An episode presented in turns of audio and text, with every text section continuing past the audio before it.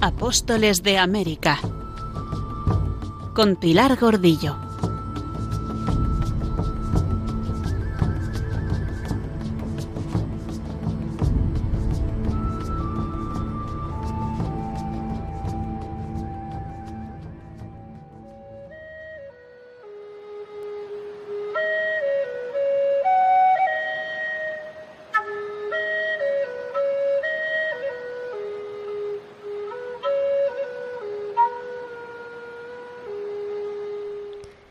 Gente de esta isla española tenía cierta fe y conocimiento de un verdadero y solo Dios, el cual era inmortal e invisible, que ninguno lo puede ver, el cual no tuvo principio, cuya morada y habitación es el cielo. Pero a este verdadero y católico conocimiento de Dios verdadero se les mezclaban estos errores. Casi todo en estos indios era una manera de religión y poca idolatría. No tenían templos en muchas partes y los que tenían eran de poca estimación, porque no eran sino una casa de paja como las otras comunes, algo apartada. No tenían ídolos, sino raros, y estos no para adorarlos por dioses, sino por imaginación que les ponían ciertos sacerdotes y aquellos el diablo que les podían hacer algún bien, como darles hijos y enviarles agua y otras cosas útiles semejantes.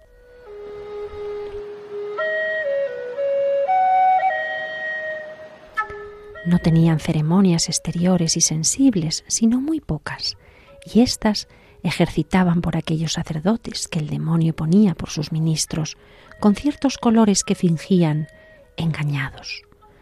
Principalmente su religión parecía que residía en la mente o en la estimación de un dios, y allí en la mente obraban su culto, porque con las persuasiones que el demonio y sus ministros les ponían y decían, como carecían de doctrina y de gracia, mezclaban todo, y su doctrina tenía algunos errores.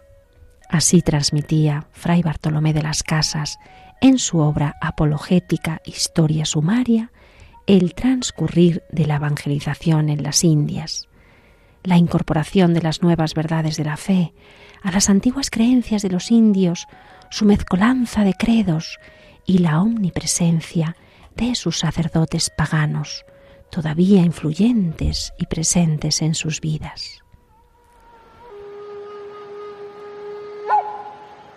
Es la historia de las almas de los indios, la dificultad de la aculturación que la Iglesia cultivaba, la dureza de la tierra espiritual donde había que sembrar el Evangelio. Es la historia que estamos conociendo en este nuestro programa de Apóstoles de América sobre la evangelización de las nuevas tierras descubiertas en el occidente de la tierra conocida.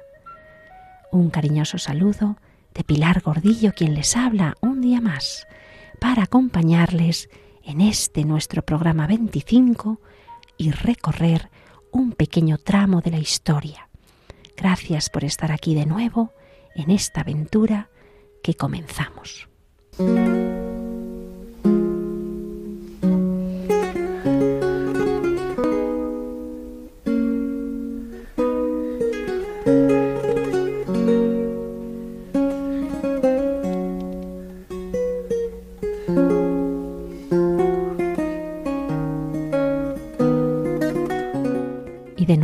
Nuestra mirada en las Indias para ser testigos de su crecimiento y organización. Habíamos conocido en nuestro anterior programa a los cinco caciques y sus territorios llamados cacicazgos en la isla La Española, que llamaron los indios taínos Quisqueya.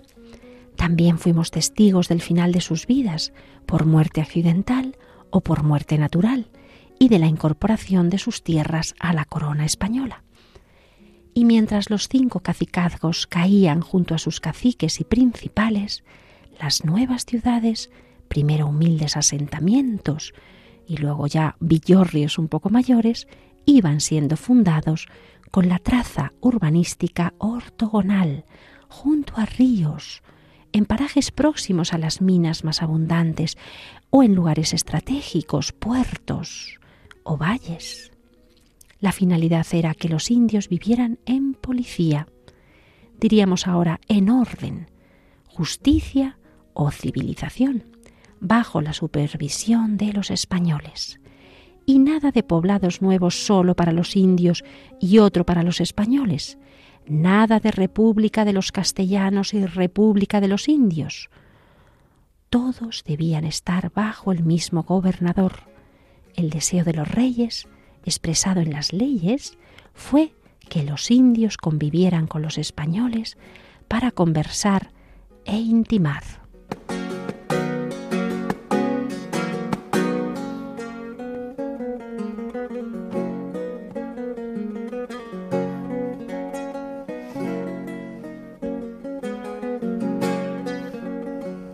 Poblados mixtos, realidad defendida sobre todo por los misioneros, que de otra forma no veían posible la convivencia, el conocimiento de los cristianos, el predicar con el ejemplo y la instrucción de la fe. Los indígenas estaban acostumbrados a sus chozas o bohíos, agrupadas en lugares bien adentro de las selvas, y tuvieron que acostumbrarse a los nuevos poblados. Y así iban multiplicándose los asentamientos hispánicos en la española, con esas fundaciones que ya conocimos de Santa Cruz, de Icayagua y Salva León de Higüey al este, y Santa María de la Verapaz, Villanueva de Jáquimo, Salvatierra de la Sabana, Compostela de Azua, San Juan de la Managua y Puerto Plata al oeste. Y en breve van a poder continuar con el avance en la exploración de las islas y tierras del contorno, con Ponce de León en Puerto Rico, Serrano en las Islas de las Perlas y Camacho y Ocampo en el bojeo de Cuba, como veremos.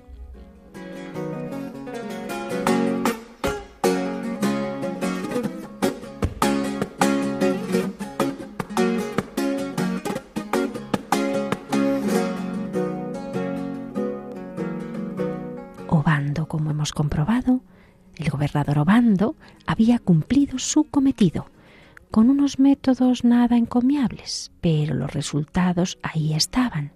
La totalidad de la isla sometida, poblaciones nuevas creadas, edificaciones construidas, expediciones de descubrimiento y exploraciones en las islas inmediatas enviadas.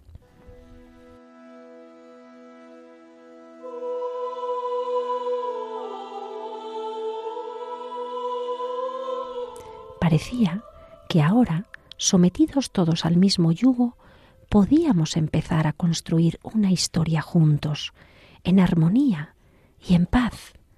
Máxime cuando también las leyes que llegaban de Castilla alentaban, pedían y hasta obligaban al matrimonio entre indios y con españoles.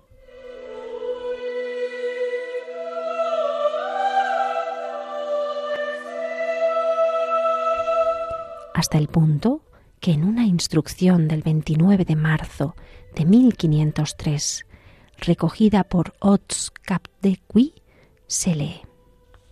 Mandamos que el dicho nuestro gobernador y las personas que por él fueren nombradas para tener cargo de las dichas poblaciones, e asimismo los dichos capellanes, procuren como los dichos indios se casen con sus mujeres en la faz de la Santa Madre Iglesia, y que asimismo procure que algunos cristianos se casen con algunas mujeres indias y las mujeres cristianas con algunos indios.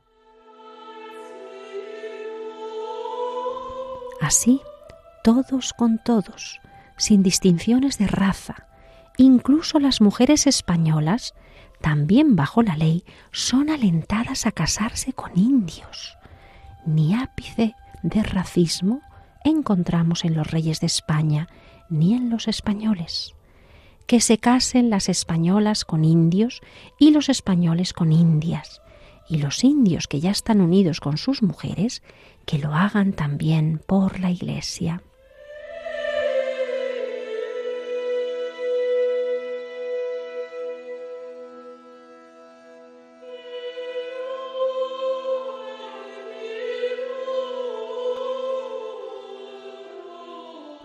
Y pronto, cómo no, el fruto de estas uniones será una nueva generación de americanos, hijos de españoles e indios, en un rico mestizaje del que todavía nos sentimos orgullosos.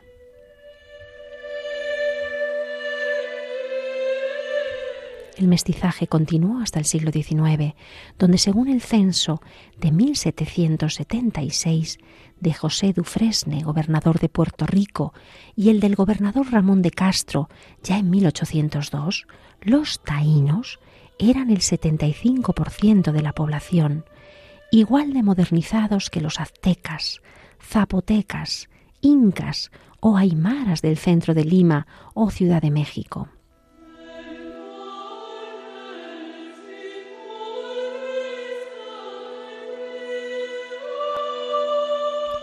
Nos acompaña la melodía bellísima de esta pieza, o Viriditas Digiti Dei, una secuencia compuesta por Hildegarda de Wilhelm, interpretada por Bárbara Thornton.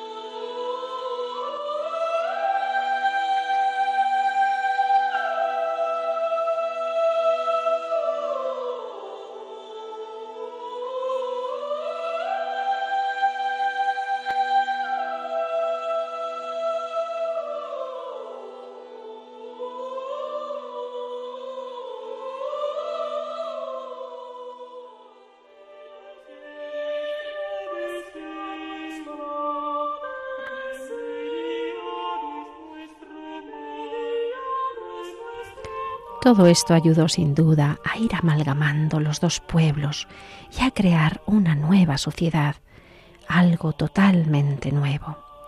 Sin embargo, las relaciones en el trabajo, las relaciones del día a día van a seguir marcando diferencias y cierto distanciamiento. Ya conocimos cómo los indios habían sido repartidos para trabajar en las minas, en la agricultura, en la ganadería y en las construcciones.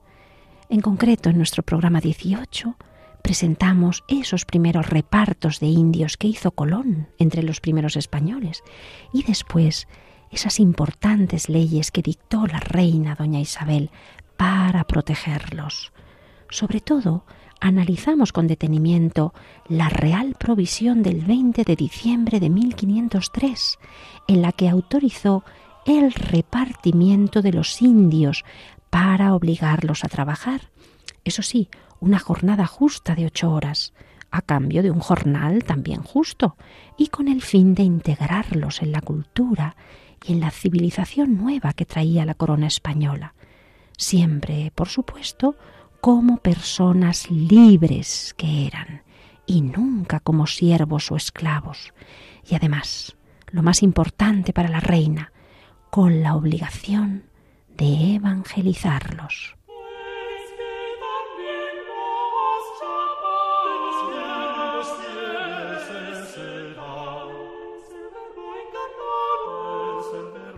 Estaba claro que la reina quería terminar con esa forma de vivir de los indios, que según le habían contado, estaban desperdigados por las selvas de la isla, en esos pequeños poblados, pero mal, nutridos, pero mal nutridos, paganos y con extrañas costumbres, ritos y creencias.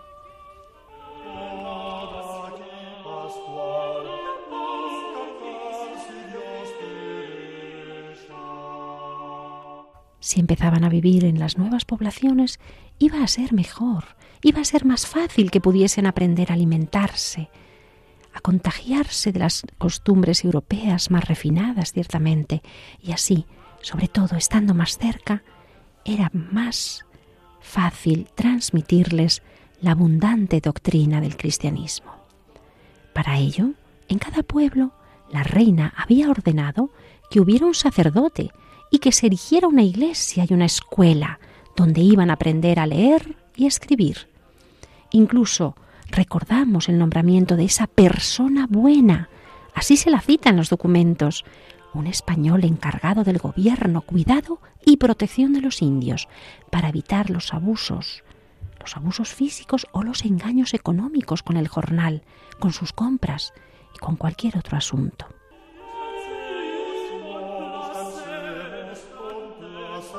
La idea de la corona de España, expresada en los documentos, cartas y provisiones dictadas por la reina Isabel, no había sido expulsar a los indios y quedarse con sus tierras, como suele creerse, ni mucho menos. Esta cristianísima reina había dispuesto la protección de los indios como nuevos súbditos y quería que se integrasen en la forma de vida y cultura del resto de habitantes de nuestros reinos. Y no sólo quiso proteger sus personas, sino también sus bienes, ordenando la entrega de tierras a cada indio garantizada, hasta el punto que estableció que en cada pueblo cada uno de los indios tenía que contar con un domicilio para su familia, así como con terrenos donde poder cultivar y con ganado para alimentarse.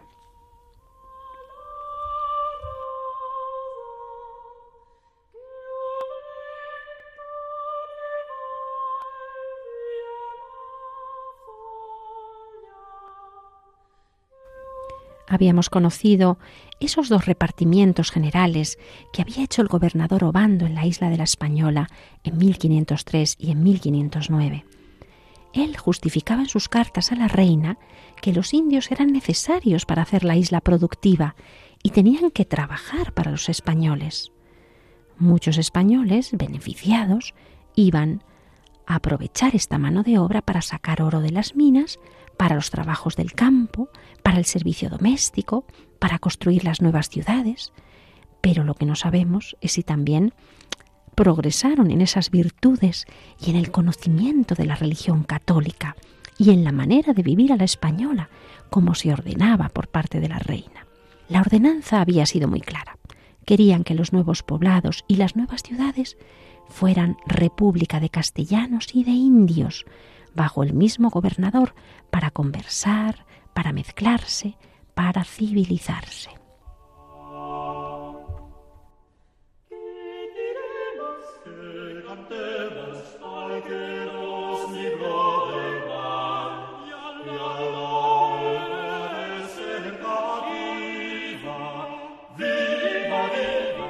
Escuchamos una bellísima pieza, La Negrina, esa ensalada de Mateo Flecha el Viejo, interpretada por la colombina.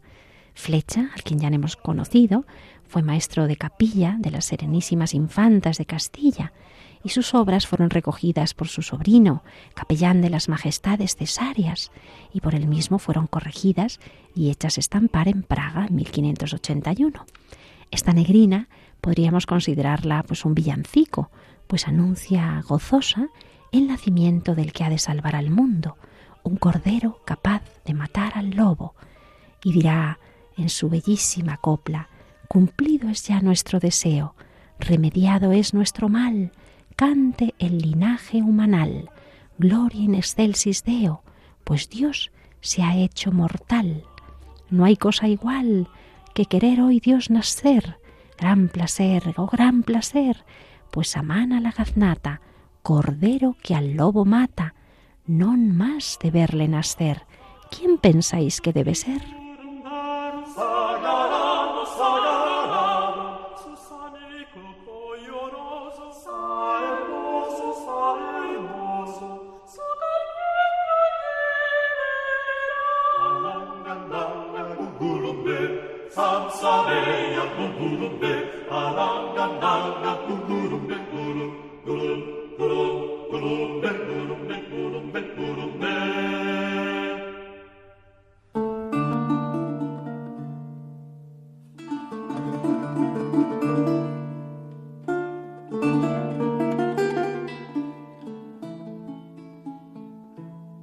El repartimiento que se practicó en los primeros años consistía, como su nombre indica, en repartir a quién?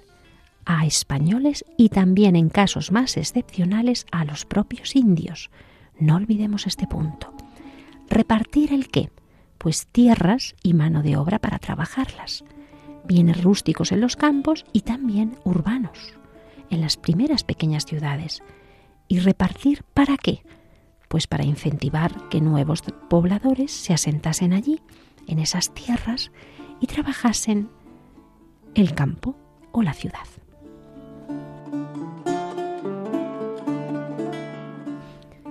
Para recibir indios era condición obligada la de ser vecino, lo que obligaba a residir durante cuatro u ocho años y estar dispuesto a cultivar el campo.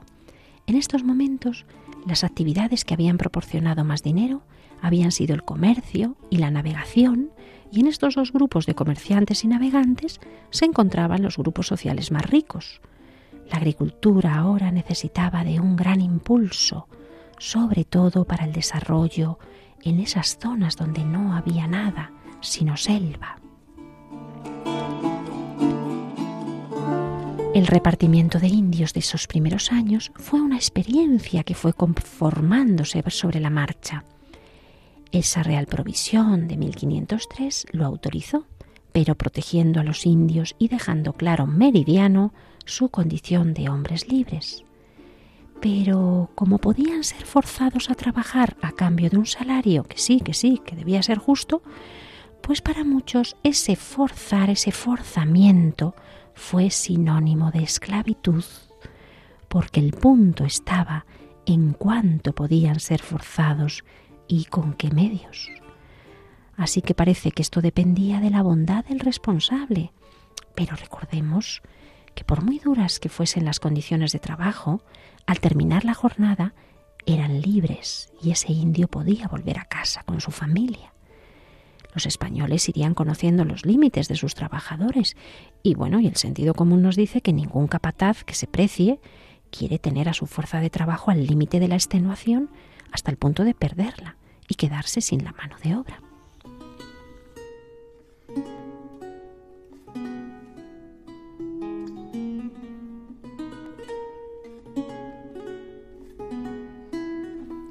Pero algo diferente del repartimiento será la encomienda, porque los repartimientos primeros no tuvieron una regulación concreta, ninguna reglamentación de cómo debían ser esas relaciones entre los españoles y los indios repartidos, con condiciones detalladas ni nada parecido.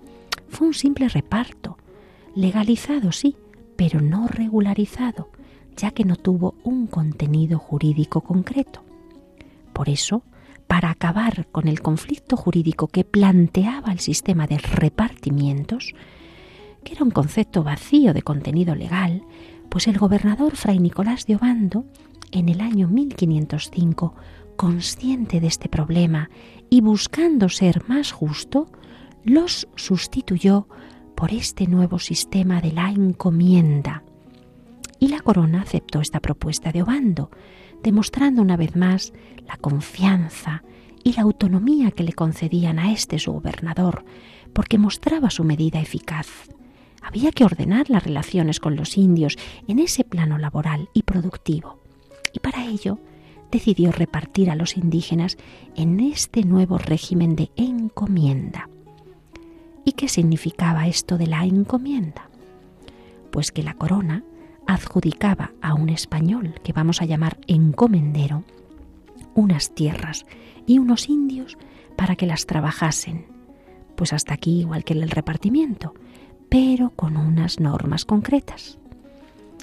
El autor García Gallo ha definido al encomendero como la persona que tiene un repartimiento o grupo de indios en encomienda. Así que la encomienda, por tanto, es una institución jurídica que regulaba las relaciones entre encomenderos e indios, pero estableciendo una serie de derechos y obligaciones para ambos. Esta, muy importante, es la diferencia con los repartimientos que no habían regulado ni especificado los derechos de las partes, sino habían entregado tierras y mano de obra, sin cuidar expresamente las condiciones de vida.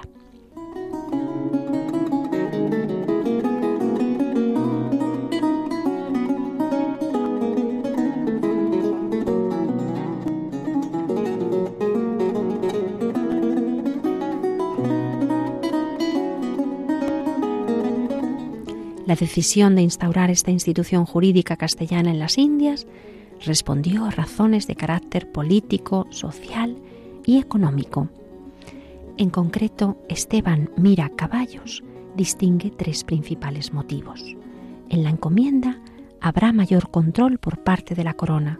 Serán los propios monarcas los que designen el número de indios que se entregan en encomienda, las personas que van a desempeñar el papel de encomenderos y el tiempo por el cual se establecerá esta relación jurídica.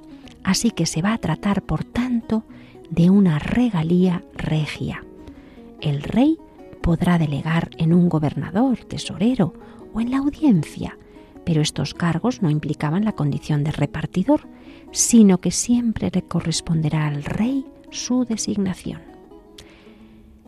Segundo punto importante, la encomienda respetará la libertad proclamada por los reyes la libertad de los indígenas americanos. Y en tercer lugar, a través de la encomienda se va a crear una nueva relación jurídica entre el indio y el encomendero, ambos con una serie de derechos y obligaciones, y por tanto una relación recíproca.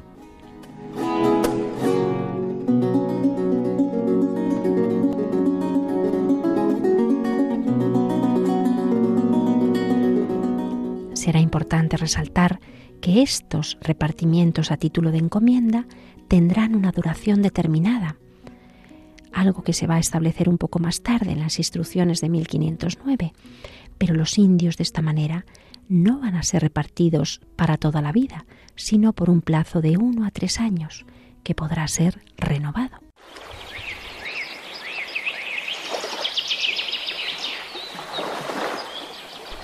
Ahora en la encomienda habrá una serie de derechos y obligaciones y vamos a conocer las obligaciones.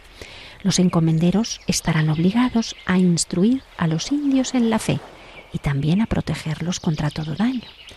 Y los indios también tendrán algunas obligaciones. Estarán obligados a trabajar para los encomenderos, pero con una serie de derechos. Vamos a conocer los derechos.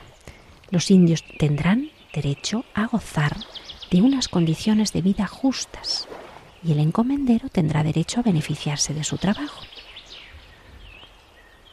Uno de los autores que más conoce el estudio de las encomiendas, Silvio Zavala, nos aclara que los indios conservaban todos sus bienes, su casa, sus tierras, su libertad familiar. Y nos gustaría resaltar esto, queridos oyentes, que los españoles no llegaron a robar las tierras, los bienes, como podríamos pensar de cualquier conquistador, sino que los reyes de España organizaron un gobierno en estas nuevas tierras y respetaron las propiedades, quedando los indios en la mayoría de las ocasiones como propietarios de nuevas tierras, individual o colectivamente, bajo la firme protección de los justicias reales. Ahora la encomienda venía para reforzar estas propiedades y además destacaba que cada indio conservaba su plena capacidad jurídica y civil. De esta forma los indios, como vasallos de la corona de Castilla con todos los derechos, eran sujetos con capacidad jurídica. Podían participar en procesos jurídicos contra los titulares de la encomienda. Podían, por tanto, denunciar al encomendero español o indio y pedir justicia si se propasaba en sus exigencias en el trabajo. Julia Menéndez Lada, en su obra acerca de los derechos de los indios americanos en el reinado de los reyes católicos, analiza también la institución de las encomiendas y llega a la conclusión de que ha sido la institución jurídica indiana que ha suscitado más controversia a lo largo de la historia, porque se trataba de un sistema de trabajo obligatorio, pero no esclavizaba, porque como tales súbditos los indios tenían obligación de trabajar, con condiciones tales como el cobro en especie, la protección a embarazadas y lactantes y la prohibición de que lo hicieran los niños, los menores.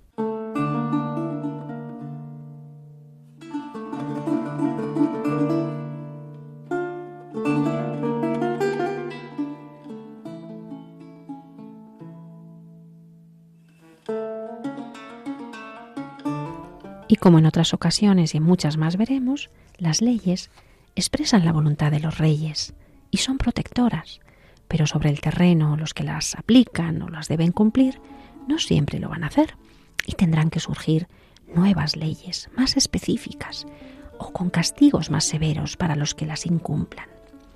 Así que este tema de las encomiendas fue el comienzo de un gran debate al que las leyes de Burgos de 1512, que conoceremos en detalle, van a dar forma e irán conformando la protección y justicia más conveniente hasta que lleguemos a las leyes nuevas de 1542, con las que terminará esta primera etapa de las encomiendas, justo cuando las grandes conquistas habrán llegado a su término.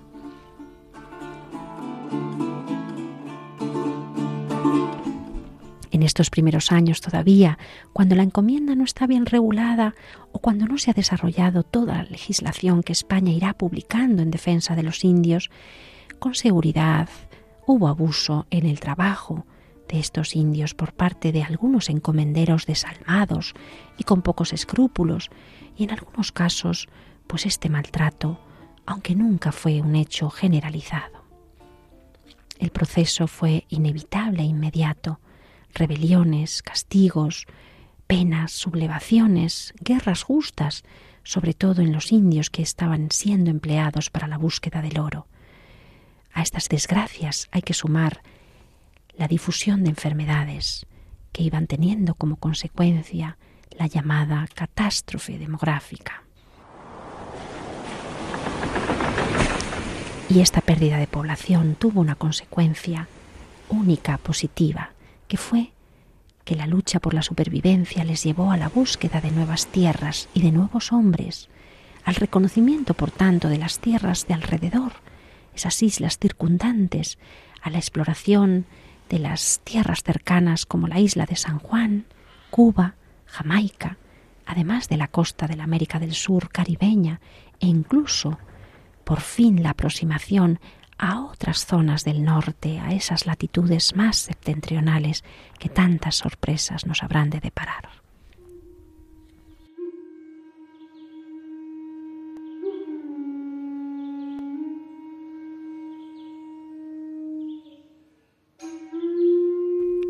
Por cierto, hablando de los indios trabajadores de las minas, hay una leyenda negra que ha regado el mito de esa esclavitud de los taínos en las minas de oro, en el que se habla de que esos taínos fueron forzados a trabajar como esclavos para no solo encontrar el oro, sino también construir los fuertes. Y sabemos, vamos a, a analizarlo un poquito más en detalle, que los taínos tenían una estructura feudal de señores, con sus caciques y sus vasallos, y los taínos vasallos fueron ordenados por sus caciques a trabajar en las nuevas fincas, así que los encomenderos allí fueron los caciques. Para ello, precisaban fundir metales, tenían que construir nuevas herramientas, algunas sencillas como clavos, martillos, palas, serruchos, para cortar la madera, para hacer el resto de construcciones.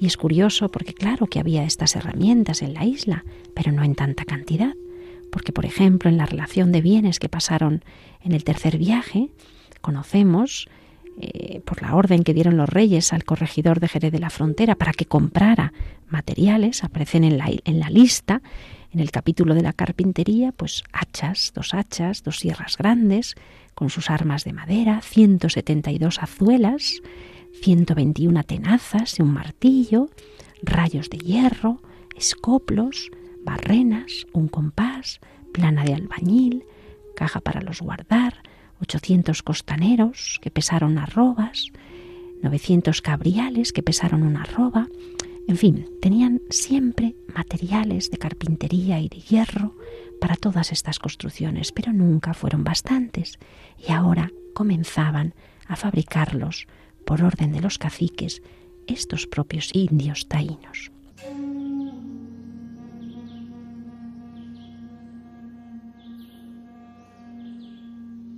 Las órdenes directas y específicas de la reina Isabel y de sus ordenanzas reconocieron el 100% de dignidades y linajes en el pueblo taíno, y al cacique se le reconoció como un príncipe de Castilla, y este es el motivo por el cual hay coronas de cacique en algunos escudos de las ciudades, tanto de la isla española como de Puerto Rico, y son coronas de príncipe. Así que si bien hubo una rebelión de taínos, esta se calmó muy pronto, por cierto con la intervención negociadora de varios caciques, entre ellos la princesa Juana, hija del cacique Cahuax. Y un hecho que ayudó es que ya varios españoles se habían casado con princesas y cacicas. Así que la alianza, esa alianza de pueblos, esas alianzas matrimoniales, permanecieron contra rebeliones e invasiones.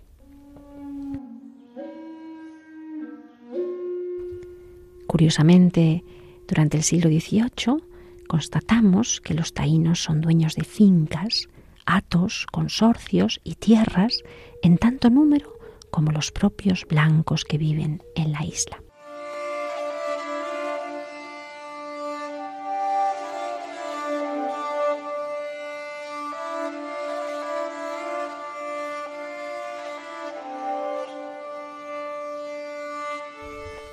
Volviendo a la encomienda, hay que constatar que no solo fue una forma de desarrollar el trabajo, sino que la encomienda fue pieza clave en la conformación de los territorios, porque con ellas no solo se repartían a los indios, sino también las tierras. Así que fue este nuevo planteamiento para repartir tierra entre españoles y nativos, para habitarla, siguiendo el modelo de la encomienda castellana que se había desarrollado durante la Reconquista. Porque una vez descubierto y conquistado cada territorio, se confeccionaban los planos, se fundaba ese villorrio con el nombre de ciudad y las tierras de sus inmediaciones se repartían entre los conquistadores españoles, siendo obligación principal la de cultivarlas y hacerlas productivas, a la vez que cuidar, defender y catequizar a los indios de su territorio.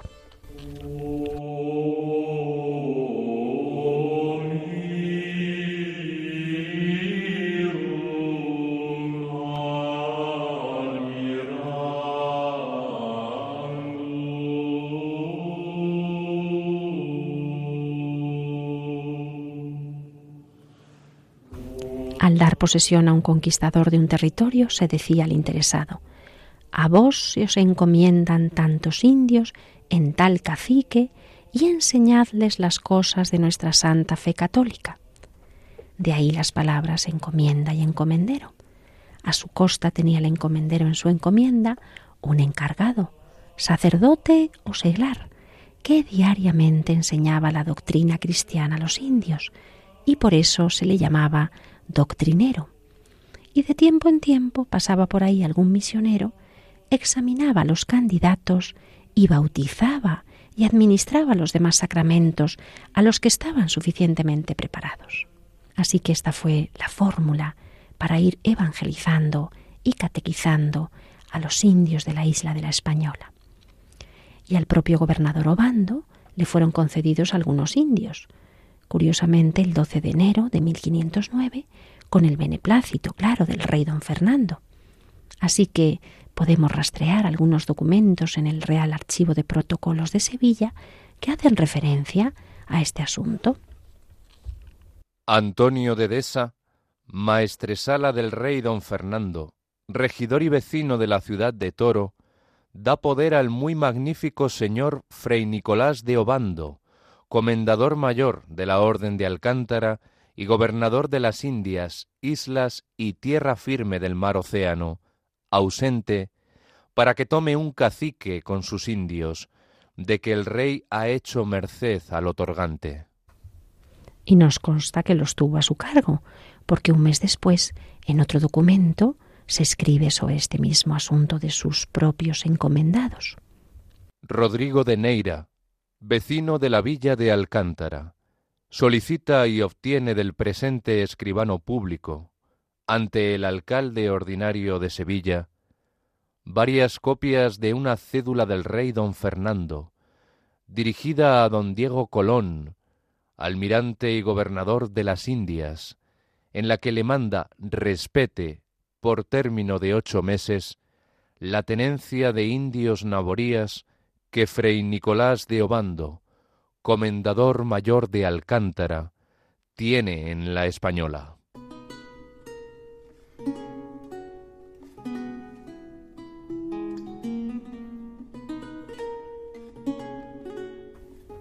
El propio fray Bartolomé de las Casas fue al principio un encomendero más.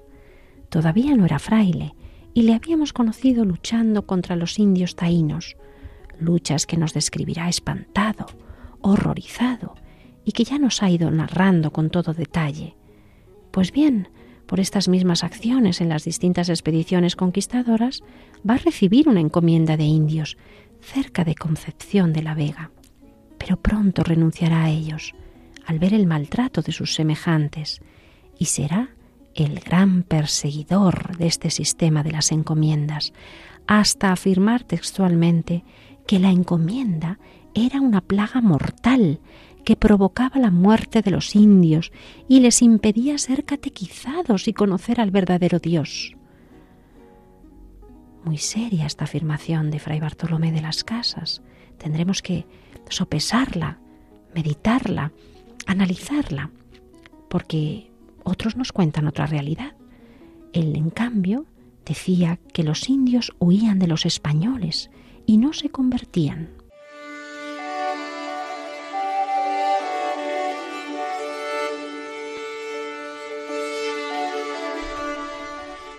Pues sí, no todos pensaban lo mismo.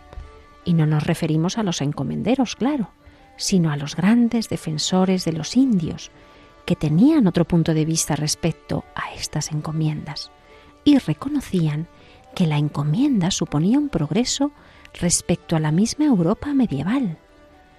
Desde el punto de vista de la propiedad se observa en los señoríos y encomiendas de Indias una protección que mejora el derecho limitado de los labradores medievales, vasallos de sus señores feudales, y sobre todo reconocían que el provecho espiritual era evidente. Los encomenderos tenían la responsabilidad de enseñar la fe a los indios y debían dar ayuda material a los religiosos evangelizadores. Los ejemplos que vamos a citar son muy posteriores, pero nos ayudan para hacernos el ambiente, el escenario de lo que está pasando. Por ejemplo, el obispo franciscano de México, Zumárraga, en las asambleas del clero, ya en 1544, llegará a afirmar que sin las encomiendas los indios no serán bien doctrinados y no se podrán sustentar muchos frailes, de que sucederá mucho detrimento en la doctrina cristiana. En el Perú pasó lo mismo.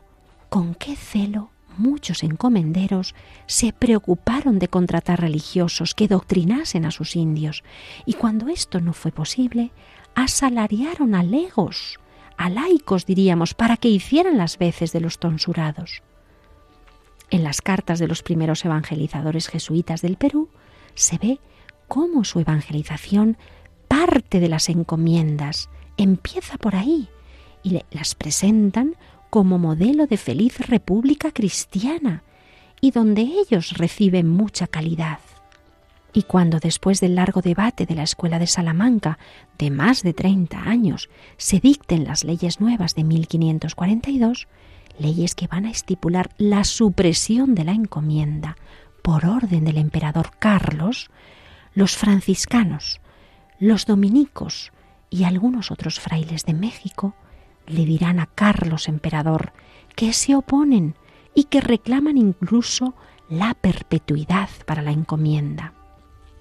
Vuestra Majestad debe proveer como en breve orden, en el asiento perpetuo y estabilidad de los españoles en esta tierra, que mientras estabilidad no hubiere, ni estuvieren arraigados y perpetuados como naturales en ella, habrá menos provecho espiritual y temporal.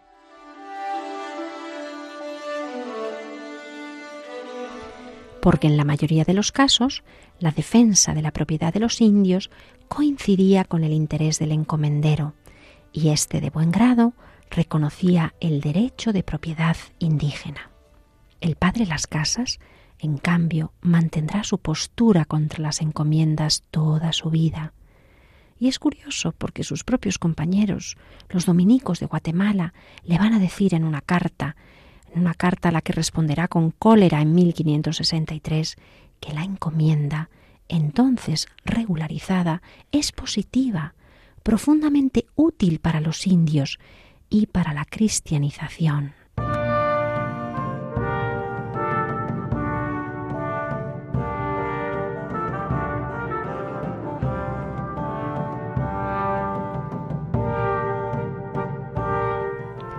Volvamos a Castilla, porque Cristóbal Colón, que ha venido arrastrando su cuerpo en una litera tirada por una mula fuerte y resistente por toda la ruta de la Plata, ha conseguido llegar a Segovia, donde la corte está instalada estos días. Es la corte segoviana, donde encontró muchos influyentes amigos, pero entre todos, el más importante, el arzobispo de Toledo, Cisneros, que no sólo le apoyaba en sus derechos, sino que quería que se hiciera justicia y se cumpliera con Colón como habría sido la voluntad de la reina doña Isabel. Por eso, para encumbrar a su heredero e introducirlo en la nobleza alta de Castilla, el propio Cisneros comenzaba a tratar el casamiento del hijo de Colón, de su primogénito Diego Colón, nada menos que con doña María de Toledo, sobrina del segundo duque de Alba, don Fadrique, y de esta forma quedaría directamente emparentado con la real familia.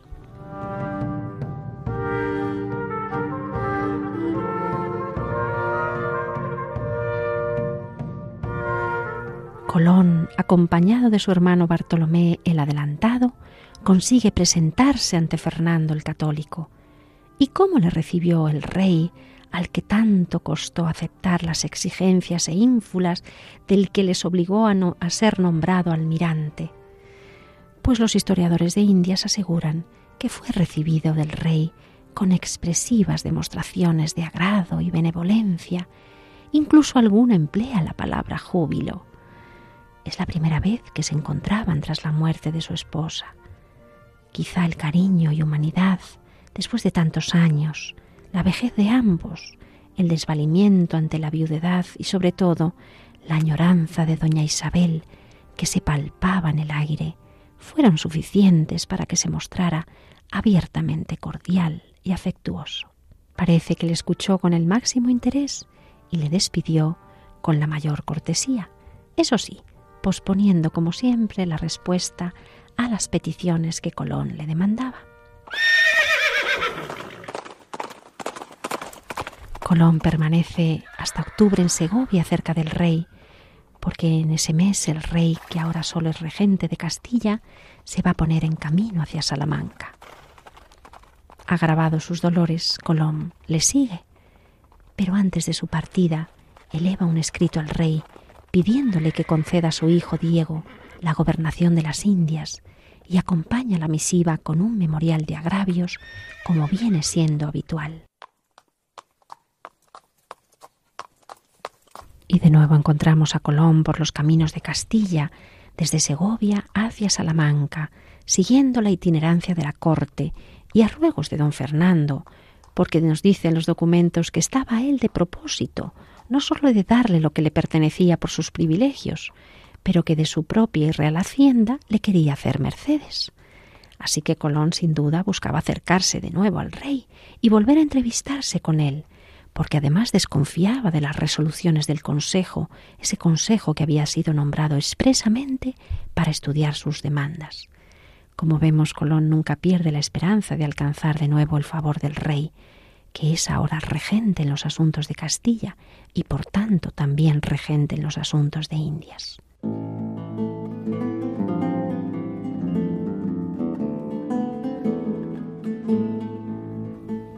Pero como los dolores vuelven, no puede alcanzar Salamanca, así que decide quedarse en Valladolid en espera de la corte que va a volver a esta ciudad y deja sus asuntos al cuidado de sus hijos bajo la dirección y tutela del cardenal Cisneros.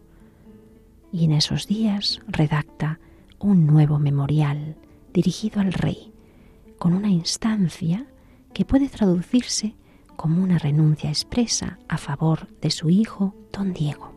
Serenísimo y muy alto rey, En mi pliego se escribió lo que mis escrituras demandan. Ya lo dije, y que en las reales manos de vuestra Alteza estaba el quitar o poner, y que todo sería bien hecho. La gobernación y posesión en que yo estaba es el caudal de mi honra. Injustamente fui sacado de ella.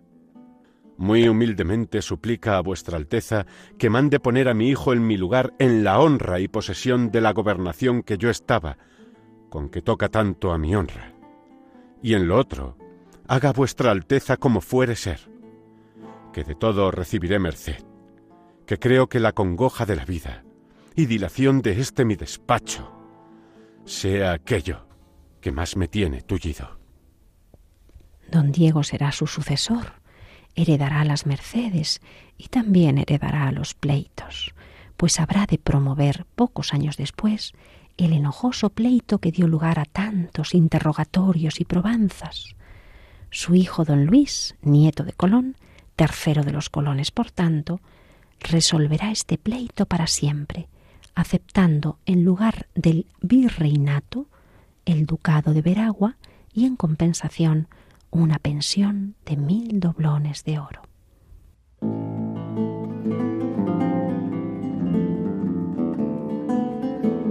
Colón ha llegado a Valladolid. Sus síntomas siguen empeorando. Ya la artritis es insoportable y hasta su corazón empieza a resentirse. Sospecha, como no, que se acerca su última hora.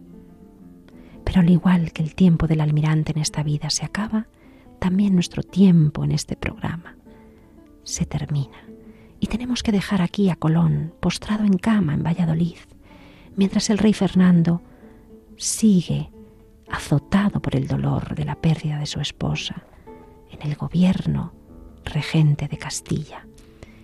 Y todos esperan la inminente llegada de la nueva reina, doña Juana, que ni siquiera ha iniciado el viaje desde Flandes camino de las tierras de España. Pero nosotros debemos partir, aunque volveremos en un próximo programa. Y hasta entonces, Esperamos sus mensajes en el correo electrónico de apóstoles de América arroba. Y no olviden que siempre pueden volver a escuchar este programa, los programas que les hayan faltado, que se hayan perdido en el podcast de Radio María, en la propia web radiomaria.es. Hasta pronto, queridos oyentes, les esperamos de nuevo para recorrer nuevos caminos de las historias, de las vidas, y de las muertes de nuestros apóstoles de América. Apóstoles de América con Pilar Gordillo.